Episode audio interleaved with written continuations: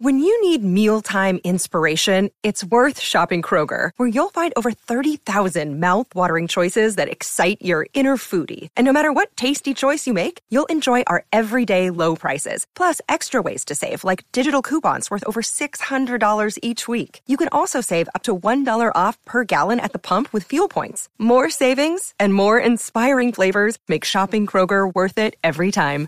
Kroger, fresh for everyone. Fuel restrictions apply. BP vuelve a tener grandes noticias para todos los conductores.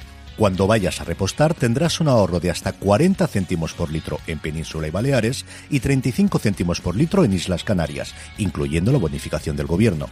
Cada vez que visites una estación BP en la península y Baleares, puedes ahorrar y disfrutar de todas las ventajas que ofrecen en su programa Mi BP. Y si lo haces desde Canarias, podrás disfrutarlas a través del plan Dino BP. Así que ya sabéis, BP nos lo pone fácil para ahorrar al máximo estés donde estés. Hazte con su tarjeta en sus estaciones de servicio y si quieres consultar más información, puedes hacerlo en mibp.es y plandinobp.es.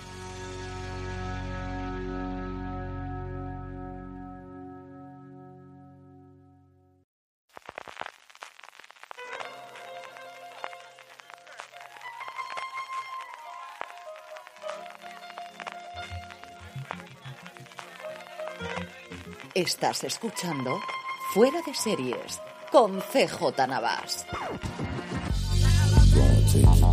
Bienvenidos a Streaming, el programa diario de Fuera de Series en el consumidor CJ Navas te trae las principales noticias, trailers, estrenos y muchas cosas más del mundo de las series de televisión. Edición del 2 de agosto, estamos ya de agosto, estamos de veraneo, dos cositas, por eso me notaréis con el micrófono distinto, porque sí, sí, estoy de medio vacaciones, estoy en la sierra y estoy con el micrófono de mm, campaña, por así decirlo, el micrófono que me llevo a los viajes. Vamos con todo el contenido de hoy, pero antes permitidme que dé las gracias a nuestro patrocinador de hoy, que es Aquarius. ¿Se te ocurre un plan mejor para este verano que recuperar tus planes y tus sueños? Pues retómalos con Aquarius porque puedes ganar 250 euros cada día y un gran premio final de 100.000 euros brutos. Participar es tan fácil como tomarte un Aquarius. Solo tienes que entrar en somosdeaquarius.es y jugar formando verbos que empiecen con re. Reinténtalo las veces que quieras, porque cada envase es una oportunidad de participar y ganar. Recupera eso que te mueve con Aquarius. Vamos adelante ya con las noticias, tenemos recopilatorio de todo lo que ha pasado el fin de semana y unas cuantas cositas de futuras producciones. Netflix anuncia un nuevo proyecto de ficción inspirado en un crimen real, de momento sin nombre. La miniserie está inspirada en el crimen que tuvo lugar en el 2017, cuando un hombre apareció calcinado en el pantano de Foix, en la provincia de Barcelona. La investigación del homicidio sacó a la luz una red de relaciones tóxicas, engaños, escándalos sexuales y violencia entre varios agentes policiales de la misma Barcelona. El proyecto está dirigido por Jorge Torregrosa, el responsable de Fariña y recientemente de ese exitazo que ha sido Intimidad, que ejerce también como productor ejecutivo Laura Mañá, la responsable de Un novio para mi mujer, y sobre todo está escrito por Laura Sarmiento, que trabajó en su momento en Matadero para Antena 3 y que sobre todo es la responsable del guion de Intimidad, la serie, como les comentaba antes, que ha sido un éxito de Netflix no solo en España, sino a nivel internacional. Por otro lado, Sequoia Studios ha anunciado que comienza el rodaje ya de Zorro, la serie protagonizada por Miguel Bernardó, que también cuenta con Renata Notti, con Fele Martínez y con Elia Galera, entre otros. Ha arrancado, como os digo, el rodaje en Gran Canaria, donde se va a rodar la totalidad de la serie, no solo en Las Palmas, sino también en localidades como Arucas, en Galdar, en Telde, en el espacio natural de El Nublo, en la caldera de Tejada y también, para cabreo de los aficionados, al lugar en Sioux City, en el parque temático que han cerrado durante un poquito de tiempo. La serie contará con 10 capítulos, será estrenada en Prime Video próximamente y evidentemente es la nueva reinterpretación del personaje mítico del zorro. Nos volvemos a trasladar a 1830, a Los Ángeles, al terrateniente Diego de la Vega y ese primer millonario que intentaba hacer el bien mucho, mucho antes de que le hiciesen Batman otros dos otros. Más cositas, pues como tenemos poquitas noticias, más allá de la desgraciada fallecimiento de Michelle Nichols este pasado fin de semana, falleció ella, falleció Bill Russell, desde luego, vaya fin de semana desgraciado que tuvimos. Vamos con el top 10 de series de Just Watch. Ya sabéis, la aplicación y página web que sirve para saber mm, fundamentalmente dónde se emite una determinada película o una serie y ahora también eventos deportivos que se están metiendo con la proliferación de que se retransmitan eventos deportivos en las plataformas. Están ya probando con esa pestaña. From sponsoring cultural events to partnering on community projects, creating youth programs to supporting first responders, at MidAmerican Energy, caring about our community goes beyond keeping the lights on. It's about being obsessively relentlessly at your service. Learn more at midamericanenergy.com slash social. ¿Y qué hacen? Pues con las búsquedas de sus usuarios, las valoraciones que hacen y sus algoritmos, este top 10 que tiene la validez que le queráis dar, pero que siempre es divertido comentarlo. En el 10, y me sigue sorprendiendo el ensayo, porque al final es una serie que yo entiendo que es tremendamente minoritaria, pero bueno, que se ve que a la gente que le gusta le gusta mucho. En el 9, esta no es sorprendente, The Voice. En el 8, tampoco es sorprendente, solo asesinatos en el edificio. En el 7, This Is que es la primera vez en muchos meses, yo creo que desde que se estrenó en España su última temporada, que baja del top 3 o top 5, desde luego, la serie de NBC.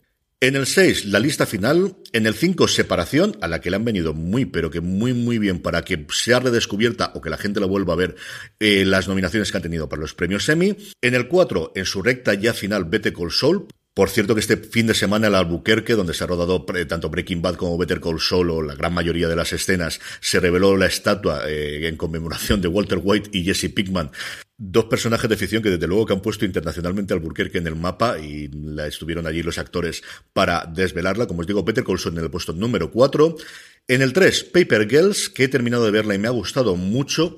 Si vais buscando una serie de ciencia ficción, posiblemente os vaya a decepcionar.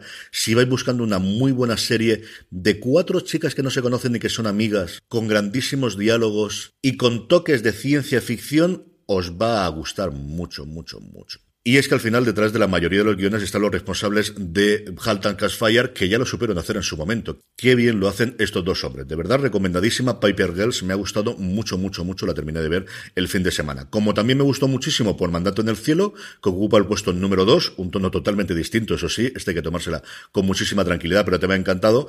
Y si me ha gustado estas dos, que voy a decir de la que ocupa el puesto número uno, que me ha dado muchísima alegría, Parks and Recreation, que ha vuelto al catálogo de una compañía de streaming, en concreto HBO Max, y ha hecho que se esté en el puesto número uno, mi comedia favorita de todos los tiempos, y junto con The Seal, mi serie favorita de todos los tiempos. Es una absoluta gozada de serie de principio a fin, con la salvedad de la primera temporada, que yo siempre recomiendo de verla después de ver la segunda o la tercera, aunque la gente me dice que no hace falta, que se puede ver perfectamente. Trailers, pues evidentemente el trailer del día es el de Andor, la serie de Lucasfilm, 12 episodios, que ya sabéis que tiene además otros 12 episodios encargados para una futura segunda temporada, que nos lleva a la precuela de la precuela, los sucesos antes de Rogue One, cómo se fraguó todo lo que volvimos a ver en Rogue One, una historia de Star Wars. Volvemos a ver a Diego Luna el papel de Cassian Andor, y lo que nos va a mostrar la serie, por lo que vemos en el tráiler es el origen, de alguna forma, de la rebelión contra el imperio. Y si evidentemente importante es el tráiler, no lo es menos el anuncio de que cambia la fecha de estreno. Se iba a hacer el 31 de agosto, en medio de esta avalancha de series de ciencia ficción barra fantasía barra fandom en general, gente que vaya a la Comic Con, yo creo que es como podemos tenerlo fácilmente, porque además todas ellas estuvieron y tuvieron panel en la Comic Con, pues se va a retrasar, se retrasa el 21 de septiembre, eso sí, no va a estrenar un episodio, ni siquiera dos, sino tres episodios el primer día del estreno, como os digo, el próximo 21 de septiembre, que es la nueva fecha de estreno de Andor. Y hablando de estrenos, vamos con los de hoy, día 2 de agosto. Filming nos trae Los Emigrantes, la mayor superproducción escandinava de la temporada, una miniserie de tres episodios que adapta la novela homónima de Wilhelm Mollberg y relata la odisea de una familia soca que a mediados del siglo XIX emigra a Estados Unidos persiguiendo un sueño de prosperidad. Y por otro lado, HBO Max estrena la segunda temporada de Industry, este drama que nos muestra la cara B o la cara oculta o la cara negra o la cara del desfase de las altas finanzas, siguiendo un grupo de jóvenes banqueros que trabajan en un banco internacional en Londres, una olla presión de la que escapa de aderezando su experiencia con sexo y drogas de forma bastante recurrente. Y terminamos con la buena noticia del día y es que sigue completándose el reparto de la última temporada de The Good Fight, Sniff, Sniff, Sniff, se nos va The Good Fight, por un lado, Sahar Isaac, al que no tengo el gusto de conocer especialmente, que estuvo en su momento en Madame Secretary, madre mía, aquella serie con Tea Leoni, pero la otra sí que la conozco y de hace bastante tiempo y es Felicia Rashad. Y me da muchísima alegría que alguien tan icónico como Felicia Rashad a sus 74 años se sume en esta última temporada de la maravillosa serie de los King. Con esto terminamos por hoy, volvemos mañana. Mi agradecimiento de nuevo a Aquarius, ya sabéis, somos de aquarius.es para poder ganar 250 euros cada día y un gran premio final de 100.000 euros brutos. Nos volvemos a escuchar mañana en esta versión de veraneo de streaming. Gracias por estar ahí. Recordad, tened muchísimo cuidado y fuera.